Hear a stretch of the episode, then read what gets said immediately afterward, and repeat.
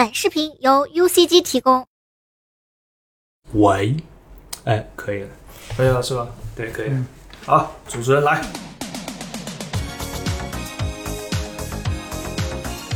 各位听众朋友们，大家好，欢迎收听游戏机实用技术杂志编辑在截稿期间被抓来录制的 TGS 专题谈话会，简称 UCG 杂谈会。杂是杂志的杂，我是主持人日历。我是三月，大家好，我是稀饭。大家好，我是六等星。哎，TGS 啊，这一年一度的东京电玩展啊，已经结束了。今年呢，也是线上举办，四天下来呢，有人欢喜，有人愁啊，有人不知道的开始了，有人想看的时候呢，已经结束了。所以啊，我们今天就过来啊，由 UCG 出差超人稀饭、一三超人三日月、直播超人六等星和我 Nobody 啊，带大家回顾一下今年展会的焦点内容，聊一聊我们的心里啊，和大家在评论区探讨的那些满意的和不满意的啊，分析分析这个 TGS 是不是从 Tokyo Game Show 变成了一场 Talking Game Show。那范老板，那我们出差超人对吧？这 TGS 一三科隆 CJ WePlay 大大小小线上线下各种展会，那么多年报道下来，那今年这个线上的 TGS 有没有给你留下怎样的一个印象有 like shit，？Like shit，这么直白的？哎呀，日本他们那边太习惯那种类似于谈话秀，或者是啊，我就露个脸给你交个差的这种方式来去给大家所谓的直播是吧？但实际上就我我我这谈到说就有点浪费大家时间了是吧？就就为了这点事情叫大家出来，就往年的 TGS，它实际上更多的卖点是放在了线下展会上面。它今年的线下展会变成了只能媒体进，只能媒体进。然后网上是有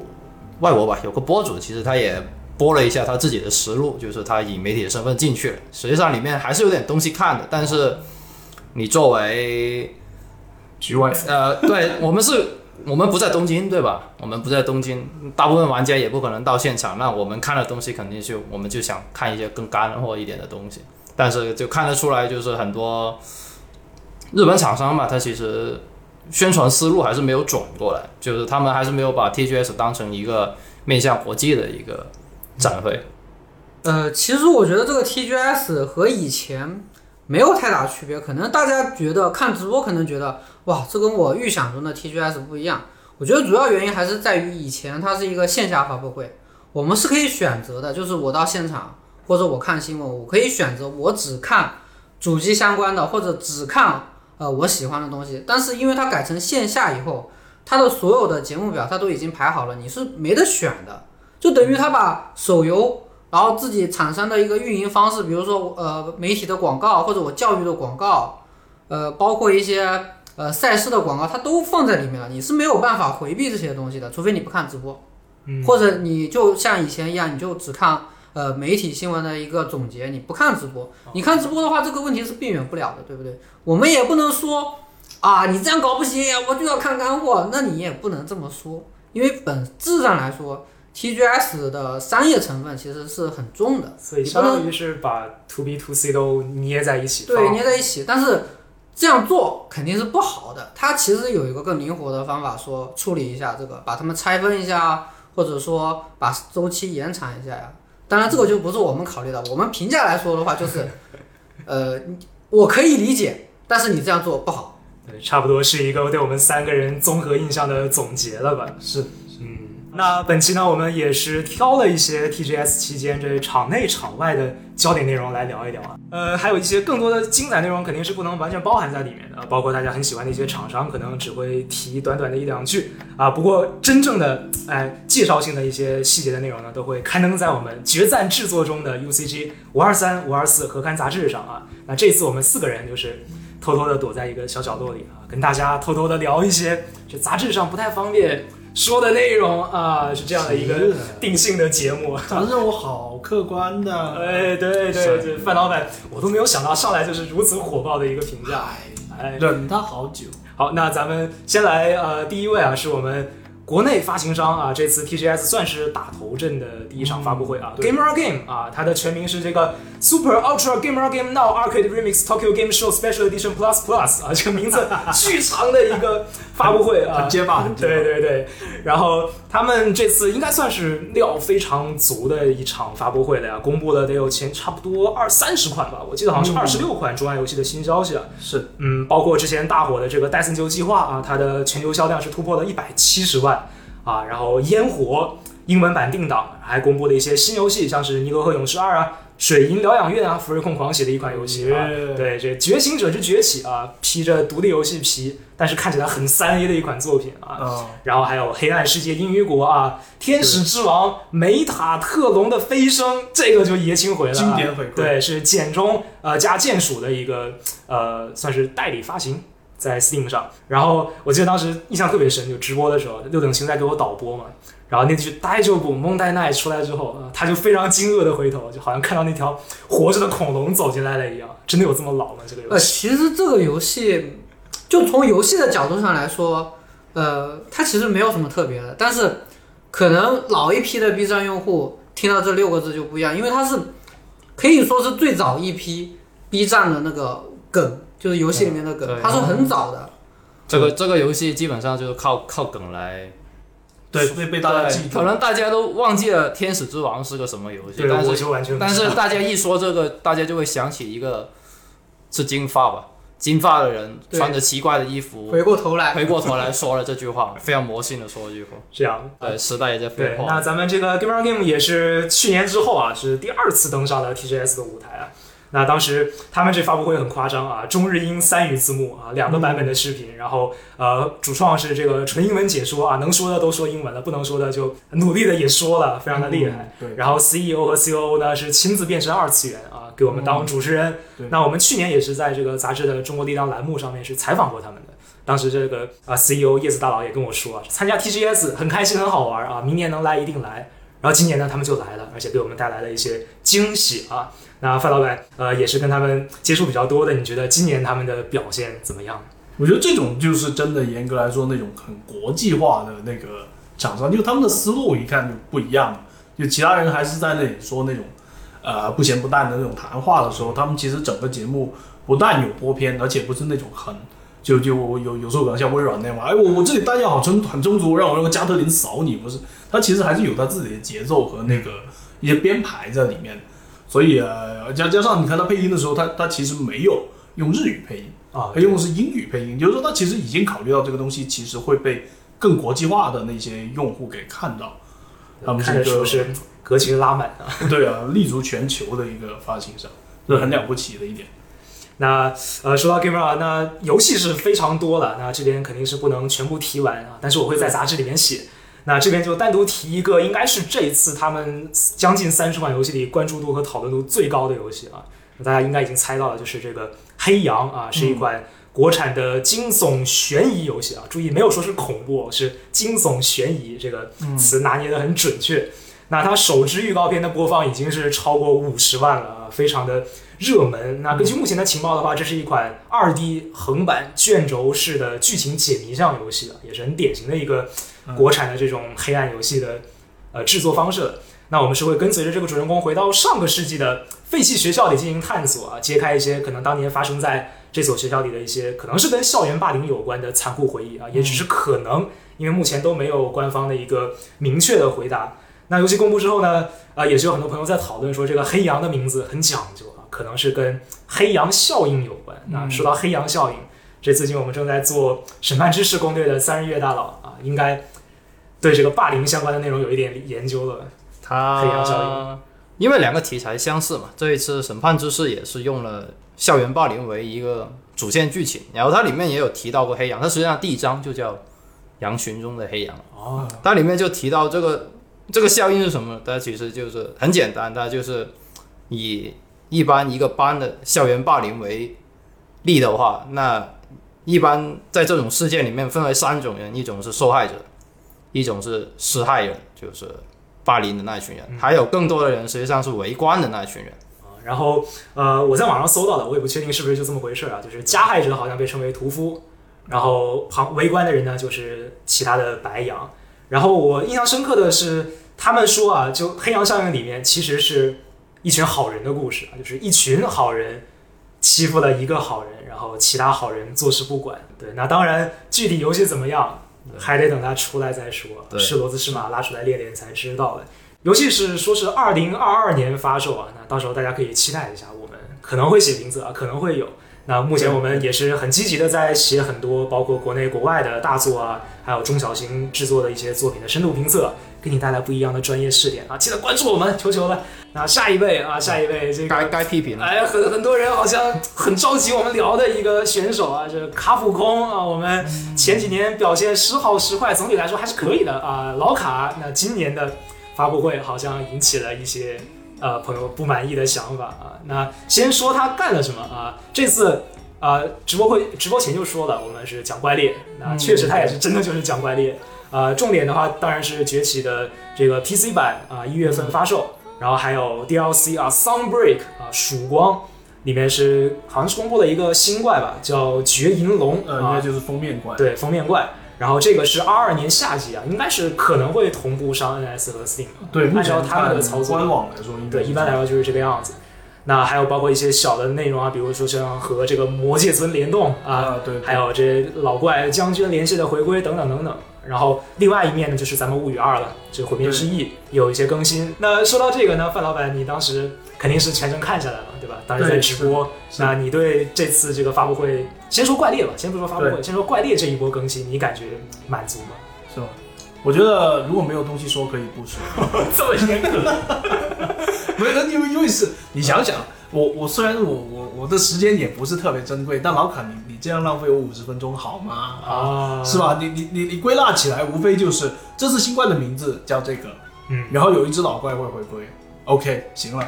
呃，我觉得我一分钟就可以搞定了吧？为为什么你要花五十分钟？好，那六等星呢？六老师，我印象最深刻的就是他把绝音龙出场的画面放了三次，就是那个 PV 一上来他就放，放完然后他说我向大家介绍绝影龙，他又放，然后今天的直播结束了，然后他又放，他放了三次那个 PV，我我不是很懂，就是他这三次他是想表达什么东西？怀疑 TGS 是不是有硬性指标？你没有五十分钟对对对不准不准下来，有可能这个应该是有的。管你是什么，你得给我凑够五十然后。包括大家说的《生化四》的这个重置啊，这些虽然都是传言，但你说他可能有，也确实可能有，但是也不会现在可说可能可能可能在做了，但。但可能卡普空的想法就是，我觉得 TGS 又不配，对吧？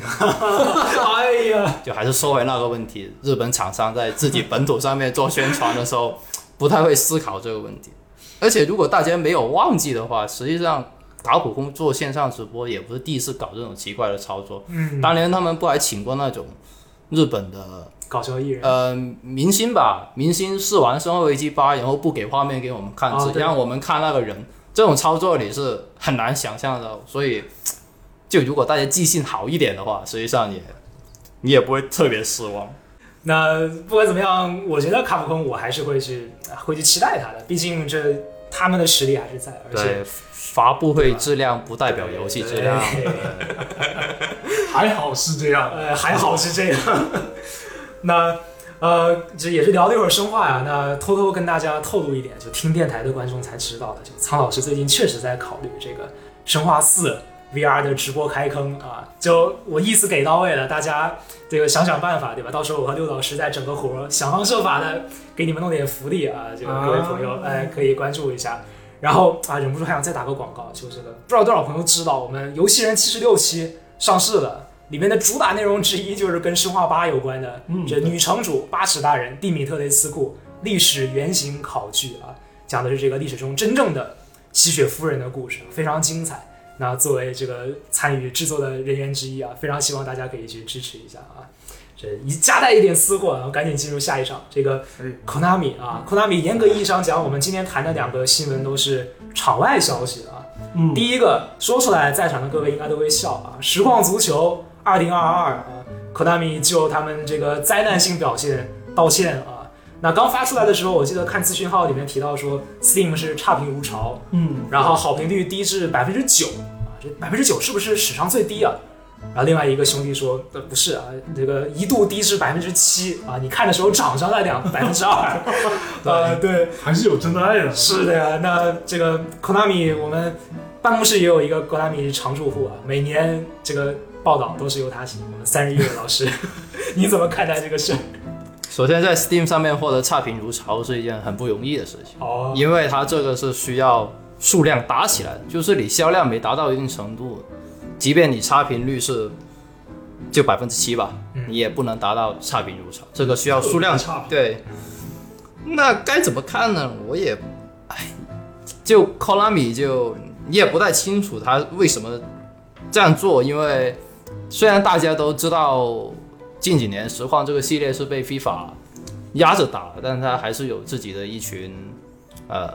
就是忠忠实玩家嘛，嗯对，所以他今年改成免费游戏的时候，大家的就就在这个游戏发售之前，呃，我知道的实况玩家，他们对这款游戏的最低期待就是去年的换皮座。哦，对，所以他们为什么愤怒呢？就是因为虽虽然不是换皮做，但换了个更差的皮嘛，他把很多老的系统也砍掉了，就你也不知道他在想什么。嗯，这这样听起来感觉好像科达米不太上进啊，不知道在干什么。但是另一条新闻又给人一种非常矛盾的感觉啊，他们也是 TGS 期间吧，就这几天的事儿，他们呃征集了约八十个老 IP 的新开发创意啊，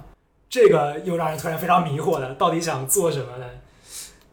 呃，最实际的、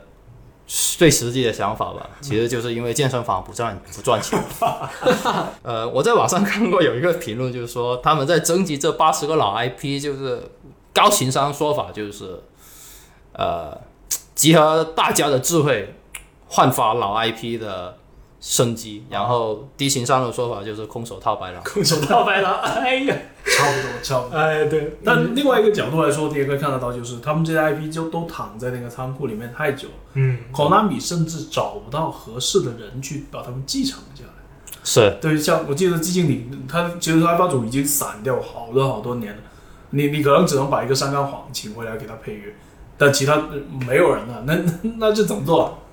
这这是个很大的问题，是吧？对，就是这种老游戏的开发，如果这个开发组的成员没有很多玩过这款游戏，其实这个游戏是基本不太可能做得出来的。如果他真的做得出来，他为什么要叫这个名字呢？我完全可以起另外一个名字，对不对？是呃，同理的还有乾隆谍影那一些，就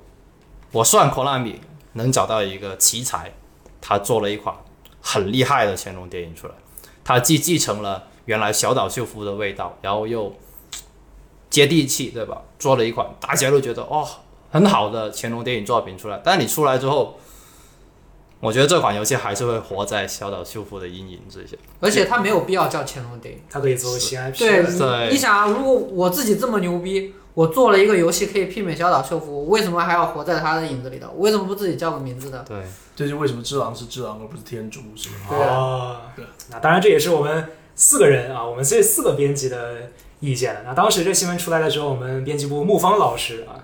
第一时间写了一篇长文，哇，非常有动力，歘的一下写出来，歘的一下就发了。然后评论区的各位也是非常热闹，大家可以到我们这个主号的专栏啊和公众号 UCG Media 去看一看，评论区有没有跟我们啊不一样的想法。那呃下一位吧，就下一位，这光荣特库摩啊，光荣特库摩 KT。那这次我个人感觉他给大家留下的印象还是比较好啊，不是说他有多少猛料，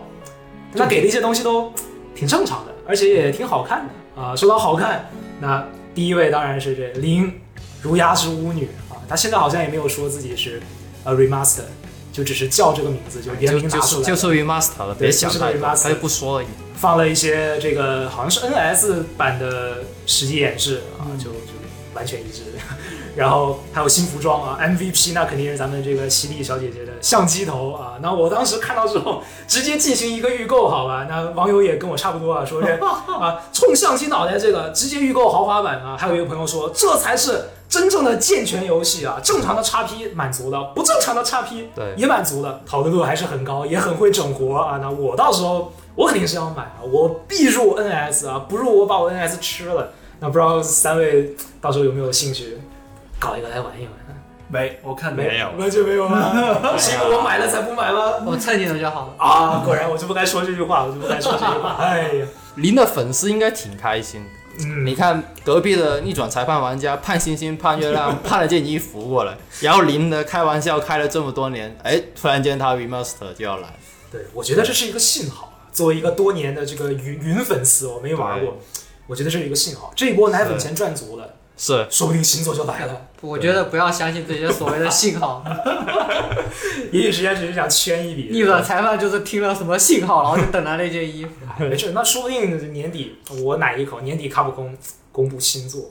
然后呃，说完小姐姐啊，说这个也是有小姐姐的游戏，但只有一个啊，这刚公布的新片，还有这个新试玩的《最终幻想起源》啊，《天堂的陌生人》啊，哎，这游戏就是，这游戏也不知道为什么，就是除了好玩什么都不是。有我我这针对一个游戏的时候，其实也是一种在给那天给那天没看直播的朋友呃回顾一下，就是那天呃直播好像是直播着直播着，突然就公开了这个新的试玩版吧，对，然后马上就可以下，跟上次一样，马上可以下，马上就可以玩。对，然后六老师当场就直接呃放弃了直播发布会啊、开始直播这个《天堂陌生人》，然后打。然后当时我记得我是我好像十点钟吧，我十点钟过去看了，六老师在打。然后我一点钟过去看了，六老师说啊还在打啊，就打完下班，打完下班。然后我一点半去看，他还没有打完，然后我睡着了，我也不知道后来怎么样，后来怎么样？因为他是因为我打的时候，我想赶紧看一下那啊个到底是什么嘛，就第二关他加了一个新的关卡，我就没有，他毕竟是有 RPG 的，我就完全没有练级，就直接一路冲到最后，然后进了那个 BOSS，哦，太强了，熟悉的光荣味道，就是就是什么啊怎么说呢，就远近捧场。然后很喜欢两个 BOSS 放一起，就是光荣的特色。忍者组就最喜欢。对他们忍者组就很喜欢搞这个。然后后面后面是看到后面然后就那个呀，然后我就不停的尝试啊，这个武器不行，嗯，那个武器不行，然后最后发现它有一个单手剑，它其实就是 FF 里面的骑士这个职业，啊，然后它有一个招牌技能银击，神技，神技啊，就是你一开，然后会有一个 buff，然后这个 buff 可以帮你挡一次伤害，然后再回砍他一下，哦，然后瞬间这个游戏的难度就直线下降。然后呢，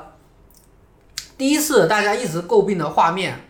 然后呢，在我第二次进 demo 的时候，进入同样的关卡，我感叹哇，光荣开窍了，画面好了。变好了，然后当我进入第二关的时候，我收回刚刚那句话，我从来没有见过这么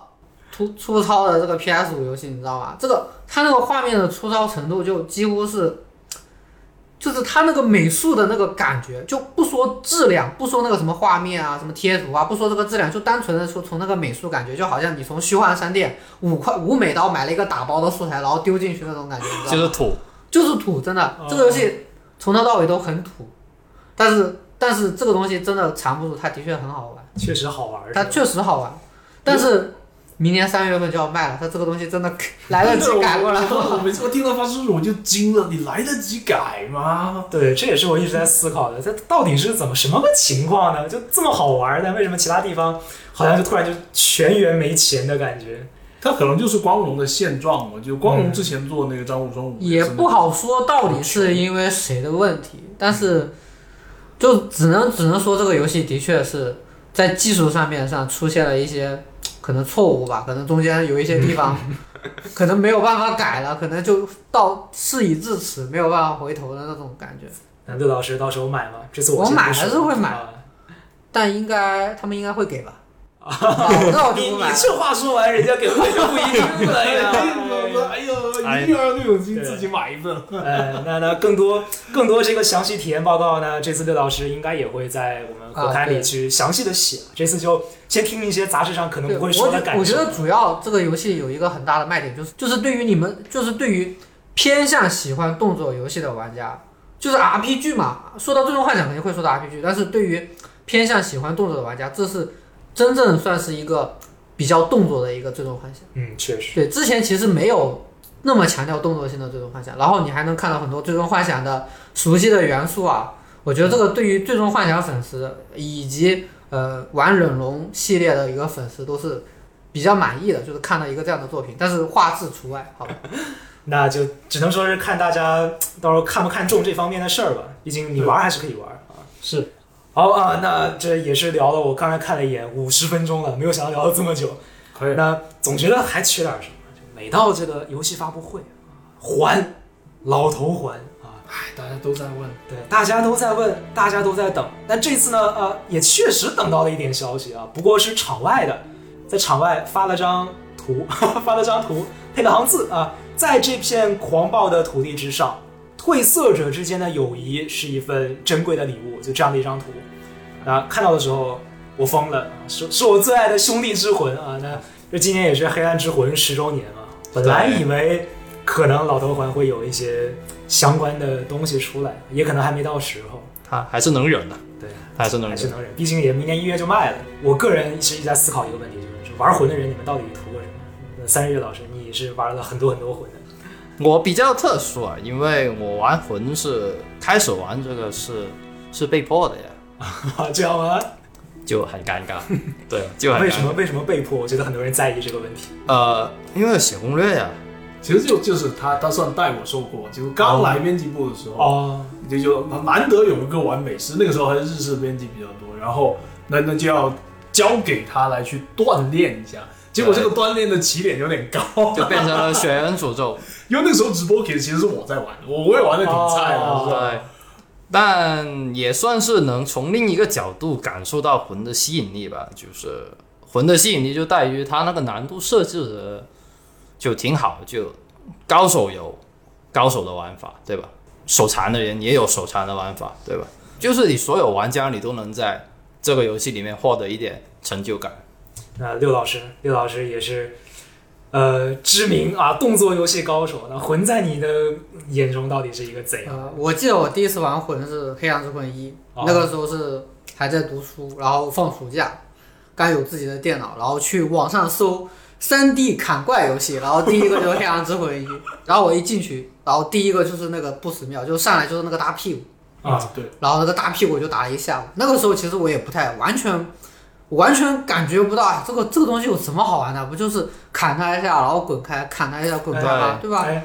但是呃，就从从所有的魂来说，我所有的魂都玩过，然后所有的白金我全拿了，有十个白金。如果说你完全没有换过魂，然后你去玩血缘之前的魂，其实你就会就会有我的疑问，这不就是砍他一下，然后滚开，砍他一下，滚开的一个游戏吗是的，对，但是从血缘之后的魂来说，呃，就有一个比较大的转变了。然后至于这上面是谁的功劳，这个我们也就说不清楚了。对，然后呢，至于说为什么好玩，其实一个也就是刚刚三月说的，它这个游戏的呃成就感很高，它的规则其实很简单，但是它的难度很高。但另一方面，它的死亡惩罚很低。它的死亡惩罚就是对于就是说打 BOSS 来说的话，死亡惩罚其实很低的。对，丢点你死了，然后回去就继续打，死了就回去继续打。然后呢，当你获得这个成就感以后，然后这个系列呢，它每个系列基本上它都有沿用上一个系列的东西，你会感觉到很亲切。但是呢，它又有一些呃没有动到本质的一个创新，所以呢，就好像说血缘到黑暗之魂三，其实哇，这游戏忽然就觉得好简单。嗯，然后就因为这个一系列的这个过程，然后你慢慢的就从一个呃只会砍怪翻滚的一个动作白痴，然后就一路走到了啊这个游戏我很熟练，它能让我感觉到很好玩。这个是其他游戏一个比较，这个怎么说？一个其他系列游戏都没有这样，没有这个样子，缺少这个特点。就嗯模仿魂的人有很多，对吧？对但是你能做到这种级别的，你其实基本上你找不到。包括这个类型以外的游戏，其实都很难做到这一点。就是说我可以通过一这一代学习到的东西，然后反哺到下一代，或者我甚至从下一代学习到的东西反哺到上一代，然后我还能感受到不一样的东西。我觉得这个是魂比较大的一个特色之处，嗯也是让这个魂越卖越好的一个原因。因为蛮，因为很很大一个程度就是我玩过前作，我就会去玩下一座。对，我玩过下一座，我就会去想玩上一座。我觉得这个才是大家越来越喜欢它的原因。啊，那黑魂十周年啊，不只有老头魂，还有 UCG。我们 UCG 大家也听出来了，这一堆玩魂的选手啊，那大家确实非常激动啊，那激动到以至于这次整了个魂系列大型纪念特辑啊，里面包含了这个黑魂啊，主要是黑魂一二三的经典 BOSS 回顾啊，各种名梗和彩蛋的介绍。这个我不用说，你们 DNA 已经在动了啊，还有。还有一些类魂游戏的推荐啊，就毕竟还是有一些还做的还可以啊，还可以。做的还可以，对，然后还有很多这个编辑部啊、这个资深或者是资历浅的这个魂玩家对魂系列的感受等等，大家听完了我们四个人在这吹水，也可以去看一看其他的编辑老师是怎么看待这些游戏的。哎，好，那这也是哇，聊到也聊到很晚了，那差不多吧。这次我们其实焦点内容游戏情报确实还有很多没有聊到，也是非常不好意思，这个时长确实有限。你看我们才聊了多少东西，已经几个小时都聊过去了。虽然你们都觉得 TGS 很菜，但是聊起来都对停不下你发现，来。哎，聊起来还是有很多东西可以说的。对，啊都是在骂，都是在骂。哎，然后呃，总之就是更多内容啊，我们杂志里相见啊，反复提，反复提，这不容易啊，大家也可以多多支持一下。那最后，哎、还是你们最关心的事儿啊，总结时间啊，我们放开了讲，本届 TGS 你最满意哪方面，最不满意哪一方面啊？就不一定要指特定的什么发布会了，就是说整体观感下来，啊范老板你觉得怎么样？我觉得如果硬要说满意，就是它总的来说其实还是有一个比较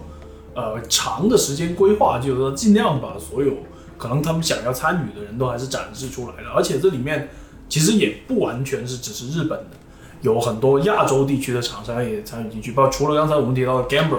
啊，还有我一直都在玩的那个《明日方舟》的开发商鹰角，我记得也也是参与的。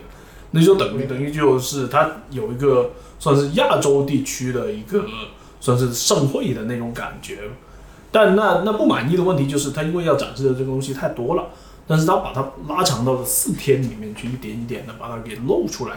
这样子的话，因为我们基本上没可能这样子把这个时间不断的投入到上面去关注它，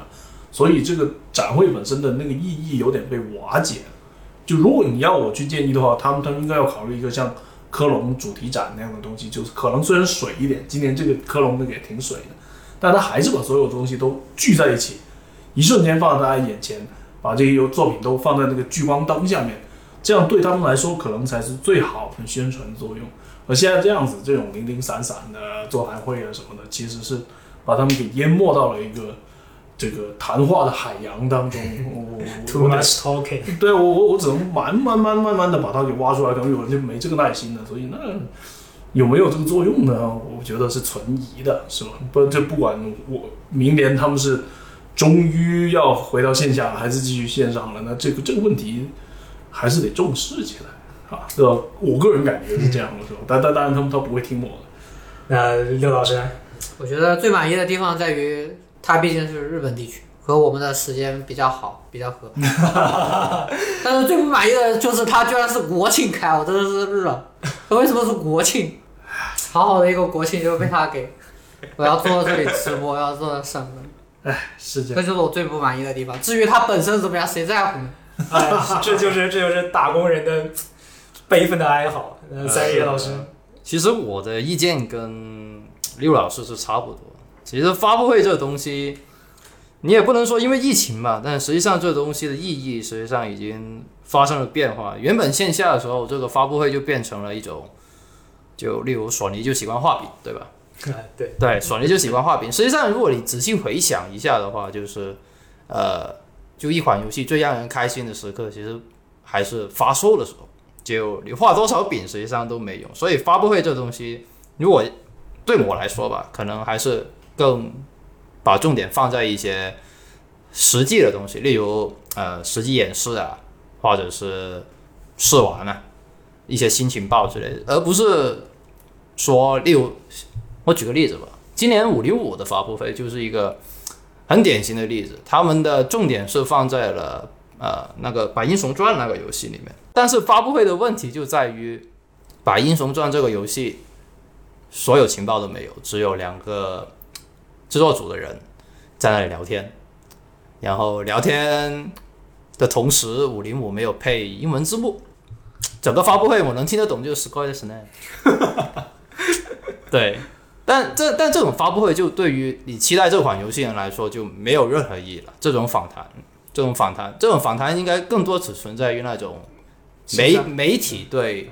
媒体对开发商的对接上面，而不是由开发商对玩家来说这事情。毕竟我玩游戏不是来听你说的嘛，对吗？所以我觉得，就即便明年 TGS 变成像线下了，我觉得这东西都不会，只要不改的话，我觉得 TGS 不会有太大本质性本质的变化吧。就日本人还是太把自己的市场当，就说难听的当当回事，对他们还是没有想到要把 TGS 这个东西给弄成像呃科隆或者一三这种面向全世界的一个东西。就大家还没有达成一个共识，有一些想到了，你像 S 一这种，他就想到它的发布会是有多国语言版本字幕的，对，对你先不说内容，对吧？但是有一些就脑子可能也还没转转过来。其实我我个人觉得，现在从宣传模式上面